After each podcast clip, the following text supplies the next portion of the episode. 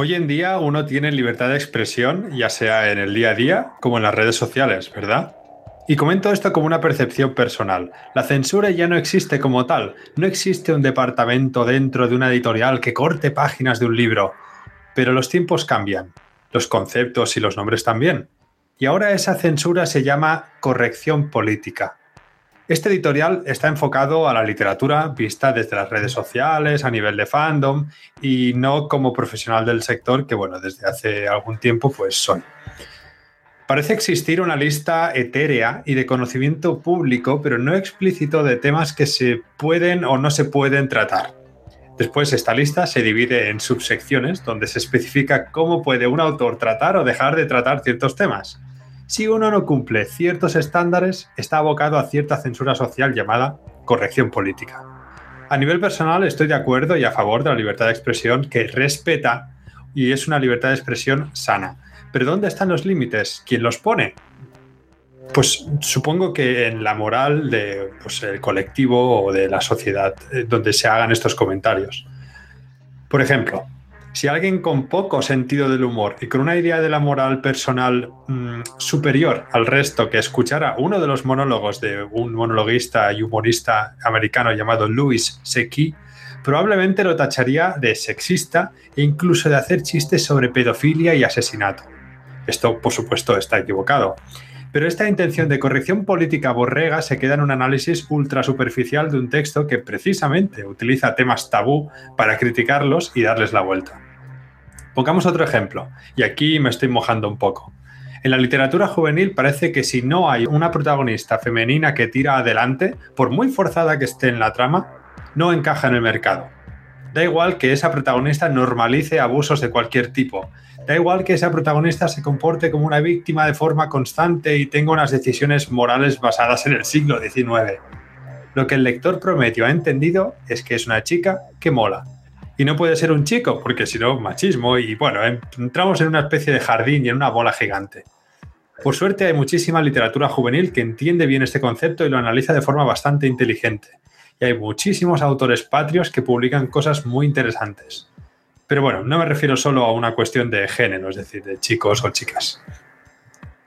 Hoy en día parece que no se puede criticar, que vivimos en los tiempos del quedar bien y que el diálogo se ha perdido completamente. Todos tenemos una opinión inamovible y cualquier argumento, por muy bueno que sea, nos rebota. Si algo he aprendido de estos casi tres años que llevo viviendo en Dinamarca es precisamente la paciencia, el saber escuchar y el diálogo. ¿Cuán mejor sería el fandom si en vez de prejuzgar tratáramos de entender? Si en vez de atacar escucháramos? Y lo mismo con la literatura. En vez de cargar contra algo con una mochila llena de prejuicios, sería tratar de analizarlo y luego ya si eso lo criticaríamos. No puede ser que la literatura esté tan, tan, tan encorsetada bajo unos estándares que abogan por la diversidad y la libertad de expresión, pero que a la hora de verdad son los más cerrados. Y bueno, eh, voy, voy a ir bajando a mi búnker, que ya voy viendo las antorchas como se acercan a mi casa.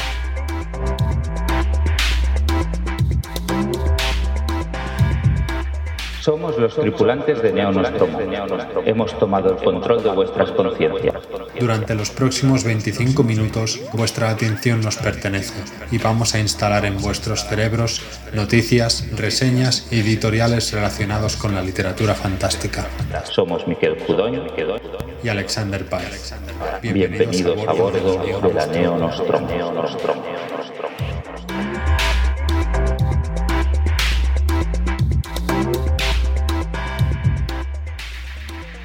Bueno, bienvenidos al Neonostromo número 10. Tenemos a Alex entre enfadado y acojonado.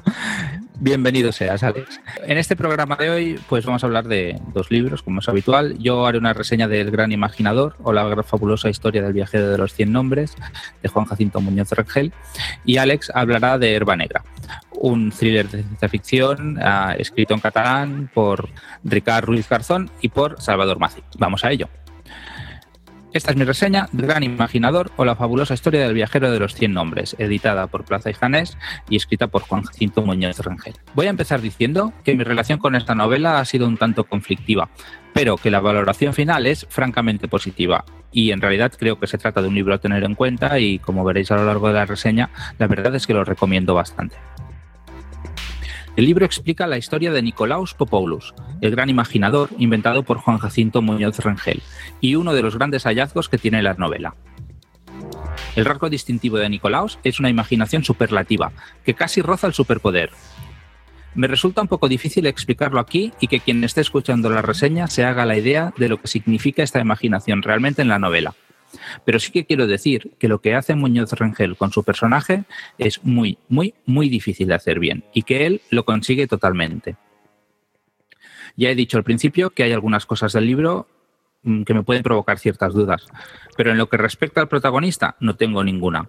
Es brutal. En Muñoz Rangel juega de fábula, nunca mejor dicho, con él. Además, si me conocéis, sabréis lo mucho que me gustan los narradores no fiables y ambiguos. Y Nicolaos, ay, Nicolaos,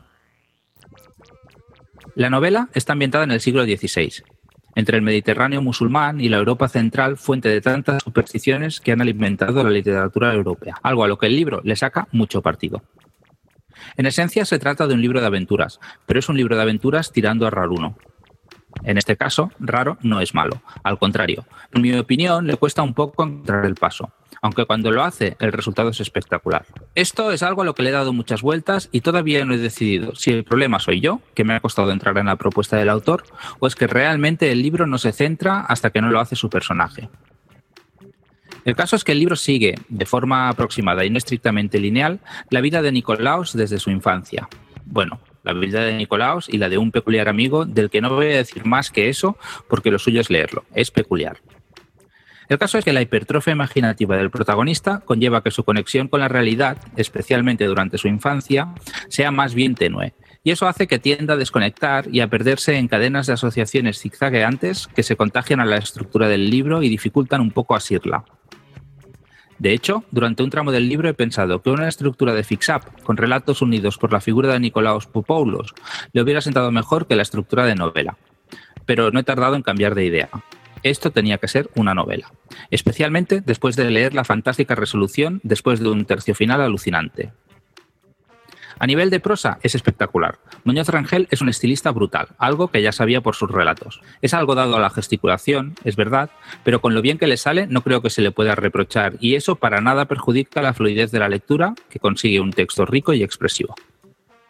Me parece que El Gran Imaginador es una propuesta muy ambiciosa y original, que recicla tropos y mitos de la literatura fantástica europea y de su folclore, mezclándolas, sin que rechine, con las convenciones de la novela histórica, fantástica e incluso la ciencia ficción de tintes absurdos. El escenario y el protagonista son una pasada. Los personajes secundarios son geniales, con un maravilloso Cervantes, y el estilo es perfecto. Las reglas, por llamarlas de alguna manera, de la novela, abren la puerta a cierto grado de todo vale y a una dispersión inicial que a mí me han dificultado un poco sumergirme en ella. Pero creo que no es algo que le pasará a todo el mundo. ¿Es una novela para todos? Bueno, no, pero tampoco le hace falta. La reivindicación de una manera de entender la fantasía que Muñoz Rengel propone y lo original de su propuesta la convierten para mí en una de las novelas más interesantes de la temporada.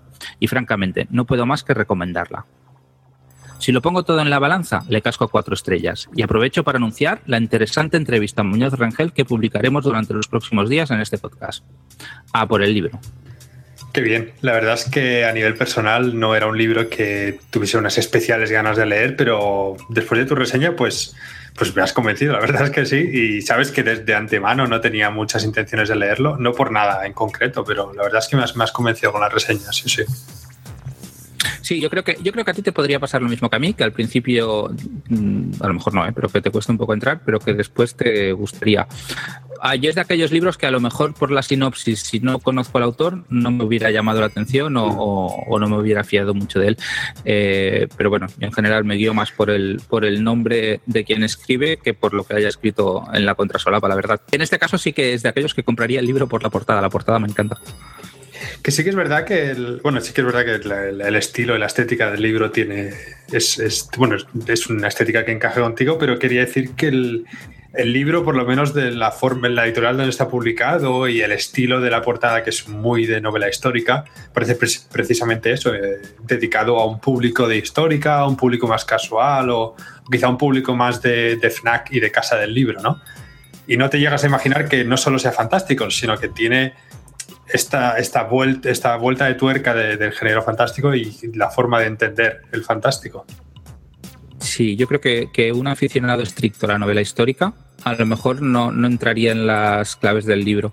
Eh, aunque, aunque tiene ¿eh? convenciones de novela histórica y de hecho la reconstrucción histórica, hasta, hasta donde yo puedo juzgar que es más bien poco, yo creo que la hace muy bien. Pero sí, sí, los tintes de...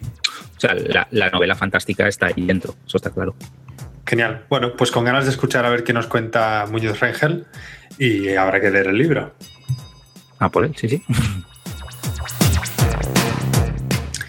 Bueno, y ahora vamos con mi reseña de Herba Negra, que sería Hierba Negra en castellano. Esta es una novela escrita a cuatro manos por eh, Garzón. Esto de Macip Garzón es un seudónimo que se han puesto los dos escritores Salvador Masip y Ricard Ruiz Garzón y que ha sido publicada en Fanbooks en catalán y que además ha ganado el premio Ramón Montané de 2016, es decir, de justo el año pasado, de literatura juvenil. Es decir, viene, viene muy, muy fuerte. Eh, aunque es verdad que no todos, todos vosotros, nuestro público, puede leer en catalán, nos apetecía muchísimo reseñar este libro porque la verdad es que lo merece. Y además, igual que con Muñoz Rengel, tenemos, tendremos en un futuro programa una entrevista a los dos autores. Pero bueno, vamos al lío con el libro. Em, sin adentrarme mucho, por no decir nada, porque no me apetece meterme en el jardín, en qué es o qué no es literatura juvenil, eh, entendida como hacia el público en el que se enfoca. A nivel personal, no creo que Hierba, eh, Herba Negra, vamos a llamarla por su título original, eh, sea una novela enfocada a lectores adolescentes, ni que su trama sea especialmente juvenil. Eh, es una novela apocalíptica donde el fin se cierne sobre los personajes a medida que va avanzando la novela. no es un La carretera de McCarthy, no, no todo está perdido de antemano, ni tiene esa atmósfera tan agobiante y tan oscura, pero es ahí donde creo que radica lo interesante de este libro, ¿no?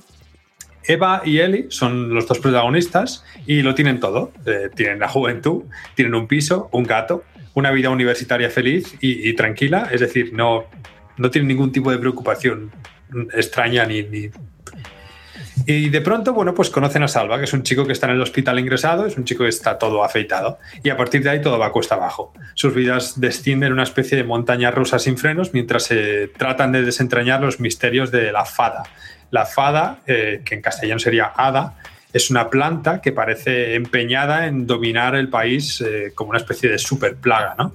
Y bueno, también hay una especie de intenciones comerciales por detrás que habrá que leer el libro para descubrir de qué, de qué tratan, pero que me parecen muy interesantes porque creo que mm, el libro va, según va evolucionando, la crítica o, la, trama apocalíptica va cambiando de, por decirlo de alguna forma, de villano, ¿no?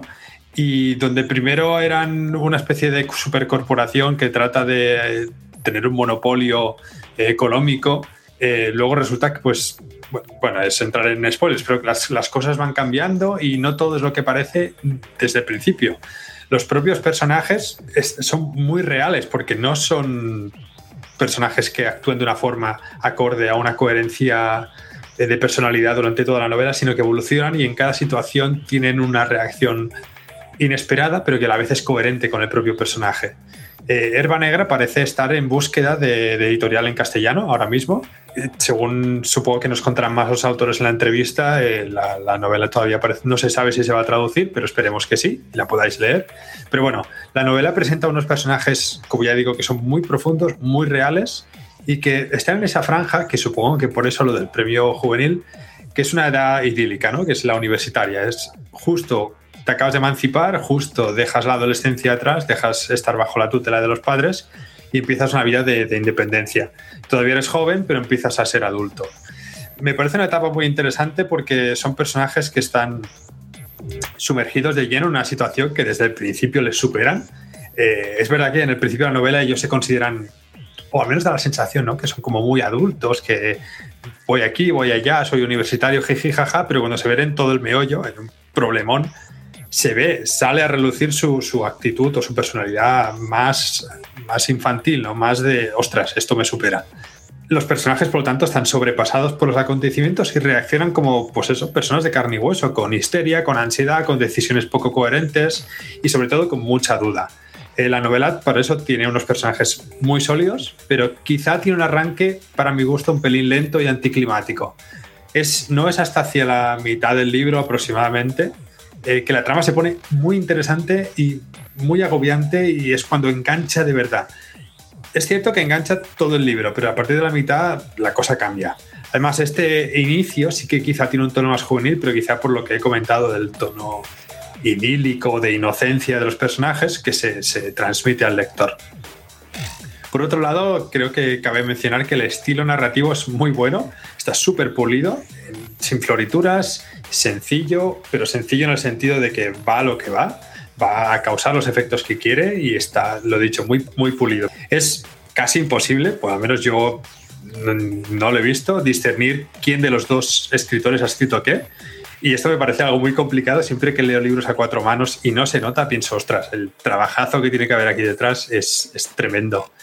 Y bueno, lo dicho, es, creo que es una novela entretenida, con un ritmo un pelín irregular al principio, pero con un estilo muy limpio, correcto e interesante, y con unos personajes que es muy fácil empatizar con ellos y que según se cierne el desastre en la novela, bueno, es una novela apocalíptica, es lo que pasa, lo pasas, lo pasas verdaderamente mal. Eh, yo le he cascado 3 de 5, 3,5 estrellas de 5. Muy bien, yo también la he leído y básicamente estoy muy de acuerdo con lo que dices. Sí, sí, me parece que es una novela que es francamente difícil dejar de leer. Realmente está, está hmm. muy bien pensada y muy bien escrita en el sentido este, ¿no? del arte de mantenerte enganchado a la, a la lectura. Y sí que recuerdo estar leyendo y, y un poco preguntarme pues lo que tú has dado a entender, que yo lo estaba leyendo y pensaba, pero esto porque lo han pensado que es una novela juvenil, porque no, no, no le veía ni el tono ni, vale, la edad de los personajes, pero para mí no es justificación. No, no, desde luego que no, y, esto se lo preguntaremos a los autores en la, en la futura entrevista. Eh, tengo la sensación, yo que soy un poco desconfiado, que, bueno, hay alguien que se ha leído la mitad del libro y la ha catalogado como juvenil, ha sido un boca a boca y la, pues la novela se le ha quedado lo de juvenil. Pero es que no, sí que es verdad que la primera tiene un tono más, más juvenil, pero no la primera parte, quiero decir. Pero no me parece que sea eh, que esté destinada a un público juvenil, ni mucho menos, vamos. Y una cosa que tiene interesante el libro también, creo yo, es el, el hecho este de que es, ciencia ficción en esencia, pero las conexiones ¿no? que va estableciendo con otros libros del género. Sí. Sí, sí, es verdad que hacen un montón de referencias. Eh, sin, ir más lejos, creo que en las 15 primeras páginas mencionan a Mar Pastor y Line de la Plaga, el año de la plaga, que de hecho se va a hacer peli dentro de poco. Y bueno, mencionan a más, ¿no? Mencionan a más autores, hacen más referencias y además la novela tiene una fuerte inspiración en, en las grandes novelas apocalípticas de herbáceas, ¿no? Por decirlo de alguna forma, me viene a la cabeza Los genocidas de Thomas M. Dish o alguna de estas como el Día de los Trífidos de Windham, no sé. La verdad es que tiene la referencia está ahí, el homenaje está ahí y en vez de esconderlo, lo, creo que, lo dejan claro y lo, lo, dejan limpio, lo dejan a la vista, ¿no? El homenaje. Bien, sí, yo les deseo mucha suerte, la verdad, y que y, me gustaría que la tradujeran al castellano, porque creo que es una novela que, que, es interesante y que puede gustar. Sí, la verdad es que sí. Editoriales a por, a por la novela. Sí. Muy bien, y una vez hechas las dos reseñas, como es habitual, uh, os haremos una selección de las novedades editoriales que o acaban de salir o están a punto de salir que, más nos han llamado la atención estos días. Para empezar, mencionaremos un libro de la nueva editorial, Editorial Cerbero, que se estrena con tres libros. Y a mí personalmente el que más me ha llamado la atención es Los Príncipes de Madera de Daniel Pérez Navarro, un autor que, que desde que leí su extraño pero fascinante Moby Melville, eh, pues que me interesa mucho. El siguiente que queremos mencionar es Estados Unidos de Japón, de Peter Thierias, que ha publicado, en el momento que se publique este programa ya estará a la venta, eh, publica Nova, y es una especie de, bueno, no es una especie, es una ucronía, una novela de ciencia ficción, eh, que quiere ser una especie de homenaje barra spin-off del Hombre en el Castillo de Philip K. Dick, donde Japón ha ganado la Segunda Guerra Mundial y ha invadido Estados Unidos, y bueno, ha implantado una, una dictadura allí y bueno, como es Japón, pues en vez de poner soldados por las calles, pues pone mechas, robots gigantes. La verdad es que está muy, muy, muy bien, muy interesante. Siempre he oído hablar bien de este libro, es verdad. Yo, me llama mucho la atención. El tercer libro que mencionamos es Calamity de Brandon Sanderson, que es el, yo diría que la tercera entrega y última de, la saga de, de ¿no? Esta especie de, de, saga de supervillanos que es muy, muy, muy, muy, muy entretenida. La siguiente que queremos mencionar es también de Brandon Sanderson y se titula Las lentes fragmentadas. si no me equivoco, es la cuarta novela de Alcatraz de, Sanderson y es una novela juvenil que sale en Sin Límites de, de ediciones B también. También destacamos Los peligros de fumar en la cama, el nuevo libro de relatos de Mariana Enríquez, publicado por Anagrama y que precisamente hoy, el día de, grabar este podcast, ha sido presentado en Barcelona y no he podido ir. Oh, Ahora quiero mencionar dos novedades. Una de ellas es eh, una novedad partida en dos. Son dos novelas cortas de, de José Antonio Cotrina y Gabriela Campbell. La primera se titula El cielo roto y la segunda es El dios en las alturas que parece ser también dos novelas apocalípticas en las cuales, bueno, se abren bueno, llegan demonios a un mundo contemporáneo y arrasan con todo. Y bueno, habrá que leer para ver de qué va. Y después el premio Avalon de relato fantástico, que contiene relatos de varios autores y publicará o publica, ha publicado Sportula. Sí, me parece que lo publica ahora en febrero. Luego eh, también destacamos, eh, esta es, los dos libros que vienen son mm, publicados en inglés, digamos, no es la traducción. Home, que es la secuela de Vinti, eh, el libro de Nedio Okorafor, que, que, ha sido muy popular en los últimos premios. Es ciencia ficción, sale, ha salido el 31 de enero, de enero y, que están hablando bastante bien de él. La verdad es que el primer, el primer Vinti, el primer libro, este es el segundo, no me gustó demasiado, pero hay mucho hype, muchas expectativas y tengo una gran curiosidad por ver cómo ha hecho esta segunda parte. A ver qué me tal. Esperaré, me esperaré a ver qué decís. Los conejillos de Indias. Y bueno, para finalizar la ristra de novedades, queríamos mencionar Norse Mythology, que sería mitología nórdica, de Neil Gaiman, que se publica el 7 de febrero. Y según dice el autor, la sinopsis y los, bueno, los artículos que voy leyendo por ahí es una especie de retelling de, de lo que ser toda la mitología nórdica desde su origen, desde la creación del mundo en la mitología nórdica, pues es todo ello, pero en formato novela. Esto es algo que ya hizo con American Gods, más o menos, eh, de forma mucho más de refilón, pero bueno, a ver cómo lo hace aquí. Tiene pinta muy, muy, muy interesante, la verdad. Sí, la verdad es que sí. Y bueno, pues para finalizar el programa vamos con una de nuestras citas, en este caso es una de Frank Herbert, eh, en una de sus novelas de Dune, que dice, si preguntas, ¿deberíamos estar en el espacio? Haces una pregunta sin sentido. Estamos en el espacio.